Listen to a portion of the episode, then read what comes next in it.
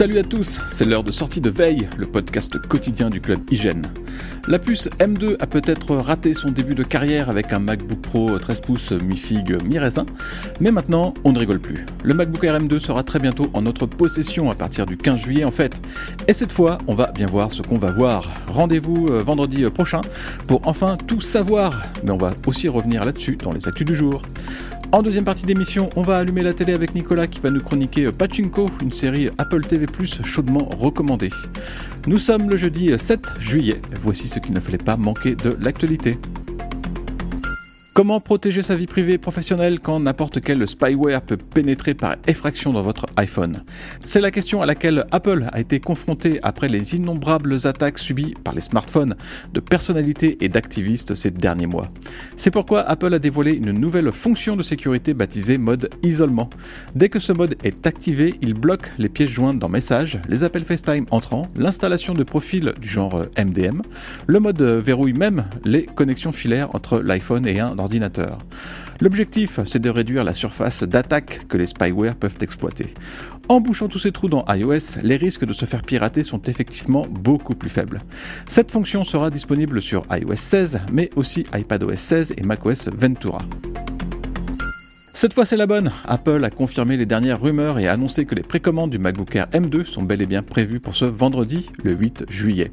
Les premières livraisons auront lieu le 15 juillet. Voilà une excellente façon de commencer les vacances. On va rappeler que ce MacBook Air a été complètement revu au niveau du design qui rappelle les MacBook Pro 14 et 16 pouces. Surtout, il s'offre un écran de 13,6 pouces avec une encoche, ce qui permet d'augmenter la surface d'affichage tout en réduisant les bordures. Oh, et puis euh, il y a aussi de nouveaux coloris euh, tristes et sans vie, comme le lumière stellaire et le noir minuit. Pas merci Apple. Évidemment, l'autre grosse nouveauté de cette machine, c'est la puce M2 qu'on commence à connaître un petit peu avec le MacBook Pro 13 pouces. Les prix débutent à 1499 euros avec une configuration 8 cœurs CPU et 8 cœurs GPU. Une version avec 10 cœurs GPU est aussi proposée à 1849 euros. Le succès sera-t-il plus au rendez-vous que pour le MacBook Pro M2 Mon petit doigt me dit que oui, mais on sera rapidement fixé. Apple n'est pas la seule à lancer des nouveautés. SFR aussi a dévoilé ses nouvelles offres fibres avec euh, une particularité. On peut en effet choisir entre un tarif très réduit pendant un an ou un tarif euh, un peu moins réduit mais pendant deux ans. La formule SFR Fibre Premium revient ainsi à 36 euros par mois pendant deux ans ou 32 euros par mois pendant un an. Sur la durée, c'est plus avantageux d'en prendre pour deux ans, mais il faut être sûr de vouloir rester chez le fournisseur d'accès tout ce temps. Au bout de la durée choisie, l'abonnement reprend son tarif normal, ça va de 38 à 50 euros. Alors il faut faire ses calculs, évidemment, mais la proposition de SFR n'est pas euh, inintéressante sur le long terme. D'ailleurs, on sent bien que les concurrents pourraient s'inspirer de cette formule pour leurs futures offres. On sait, ou on croit savoir, grâce aux innombrables rumeurs, qu'Apple veut réserver sa future puce A16 aux iPhone 14 Pro et 14 Pro Max. Les iPhone 14 de base pourraient se contenter d'une puce A15 comme euh, sur les iPhone 13. Ce changement de cap ne se limiterait pas à la gamme 2022 de l'iPhone. En fait, euh, il s'agirait d'une stratégie euh, mûrement réfléchie pour Apple. C'est du moins ce que révèle l'analyste Ming Chi qui est généralement très bien renseigné. L'idée serait d'équiper les futures gammes d'iPhone Pro avec les puces dernier cri et de doter les modèles standards avec la puce de l'année précédente. Pour 2023, ça nous donnerait par exemple l'iPhone 15 avec une puce A16, la même que l'iPhone 14 Pro, et un iPhone 15 Pro avec une puce A17 inédite. Tout ça reste à confirmer évidemment, mais cette différence de traitement serait une manière pour Apple de vendre plus facilement des iPhone Pro, qui sont aussi les plus chers. Est-ce qu'il y a quelque chose de bien à regarder à la télé ce soir? Oui, c'est la question qui revient sans cesse vous hanter alors que vous zappez de désespoir jusqu'aux petites heures de la nuit. Mais pourquoi ne pas suivre les recommandations de la rubrique garantie sans spoilers de votre podcast quotidien? Avec euh, Nicolas Furneau, on revient sur une série ou un programme d'Apple TV+, qui vaut le coup, ou parfois pas, mais euh, là c'est vrai qu'avec Pachinko, le service de streaming d'Apple tape dans le haut du panier. Salut Nicolas Bonjour alors, euh, comment est-ce qu'on peut résumer euh, Pachinko simplement? Alors simplement non. C'est une euh, fresque ambitieuse, une fresque familiale qui se déroule sur dans trois pays différents, essentiellement deux, donc essentiellement en Corée et au Japon, mais il y a une petite partie aux États-Unis. Donc pour simplifier de manière le, enfin pour simplifier le plus possible, donc c'est l'histoire en fait de migrants coréens qui se sont rendus au Japon dans les années 20 et 30 euh, c'est quelque chose qu'on connaît assez mal, euh, nous, euh, depuis ce côté du monde, mais en fait, il y a une émigration assez importante à l'époque de Coréens vers le Japon, où ils ont fait un peu les bases œuvres pour construire le pays à l'époque, notamment, on le voit dans la série, c'est eux qui construisaient le métro, de ah. manière, à cette époque, on peut imaginer, de manière pas très sécurisée. Donc le sujet principal, c'est ça, et plus précisément encore, les femmes coréennes qui ont euh, migré au Japon et qui ne sont pas retournées après la Seconde Guerre mondiale, parce qu'il faut savoir que la majorité de, enfin une bonne partie de, ces migrants euh, sont rentrés après dans leur pays, mais pas tous. Et donc on suit euh, principalement alors Sonia, donc une coréenne, depuis son enfance en Corée jusqu'à la fin de sa vie au Japon dans les années 80, en passant principalement, enfin en grande partie sur son son émigration donc dans les années 30.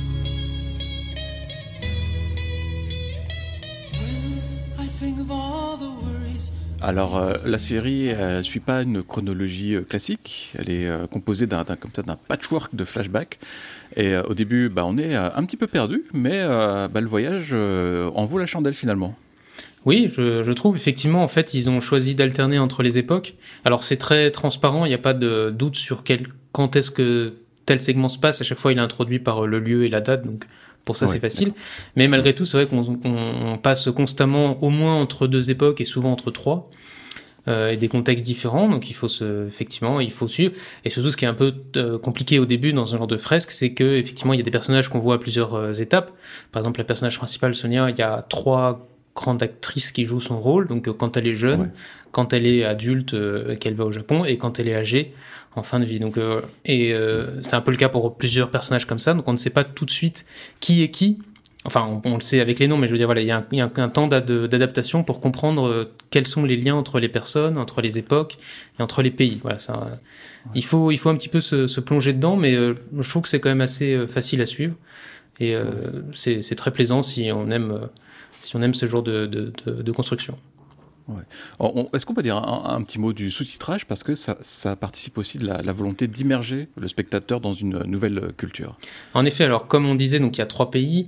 En fait, il y a aussi trois langues. Donc il y a un petit peu d'anglais, mais l'essentiel c'est en japonais et en coréen. Donc il faut savoir qu'Apple a choisi de proposer uniquement la version originale.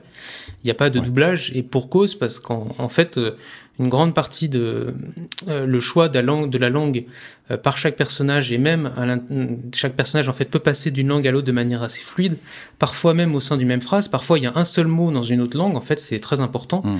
Et du coup en fait pour qu'on comprenne ça, parce que alors, nous occidentaux on peut très bien distinguer l'anglais du japonais et du coréen, mais après dans le détail c'est compliqué. En fait ils ont fait un choix intéressant. Donc les sous-titres anglais sont en blanc classique et les sous-titres coréens sont en jaune et les japonais en bleu. Et en fait on sait exactement comme ça quelle est la langue utilisée par les personnages, parce que la plupart en fait sont bilingues, voire trilingues, donc ils passent euh, sans problème de l'une à l'autre. Mais euh, surtout, effectivement, même dans une phrase, par exemple, si un personnage, je sais pas, va dire maman en coréen, on le saura, ou au milieu d'une phrase japonaise, je veux dire, on le verra, mm. on le mettra en avant. Et c'est vrai que ça serait quelque chose qui nous, qui nous aurait été, qui nous aurait échappé, mais qui est très important dans cette histoire, justement, qui, qui parle beaucoup des, du déracinement et des, des difficultés de s'adapter à une nouvelle culture, etc. Et donc le choix des langues est, essentiel et à ce titre, les sous-titres sont, sont vraiment bien pensés. people like us, we don't need to walk in our family's shadows.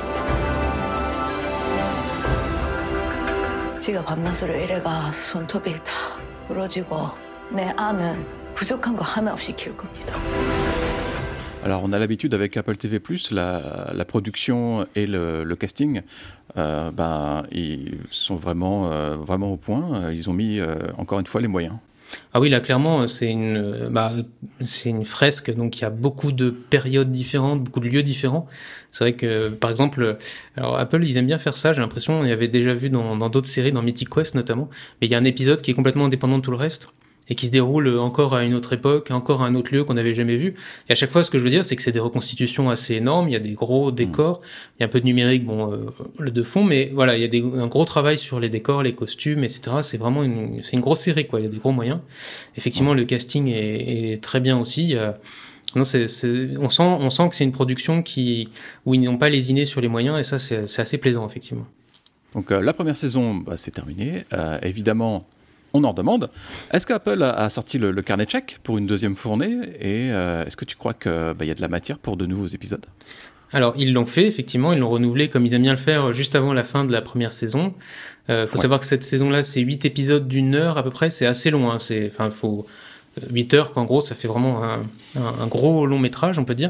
Euh, mais oui, mm. clairement, il y a beaucoup de choses à dire encore parce qu'en fait, euh, on n'a pas fait le lien entre justement toutes les époques. Donc, on avance d'un côté un peu de manière linéaire dans les années 30 avec la découverte du Japon pour cette coréenne et en même temps on voit ce qui s'est passé quelques bah, une génération plus tard en fait avec enfin même oui c'est une génération plus tard avec ses enfants et, euh, et, donc, euh, ben, euh, qu'est-ce qui s'est passé entre les deux? Il y a encore pas mal de, de, de quoi remplir, et peut-être même que ça ira encore plus loin vers vers notre présent. Il faut savoir qu'en fait, ça a été adapté donc d'un livre écrit par une journaliste du New York Times, qui est elle-même d'origine coréenne, et j'imagine qu'il a beaucoup inspiré cette cette histoire, je suppose. Merci Nicolas pour cette recommandation. Bah, avec plaisir. Bonne journée. On se retrouve très bientôt pour de futures aventures.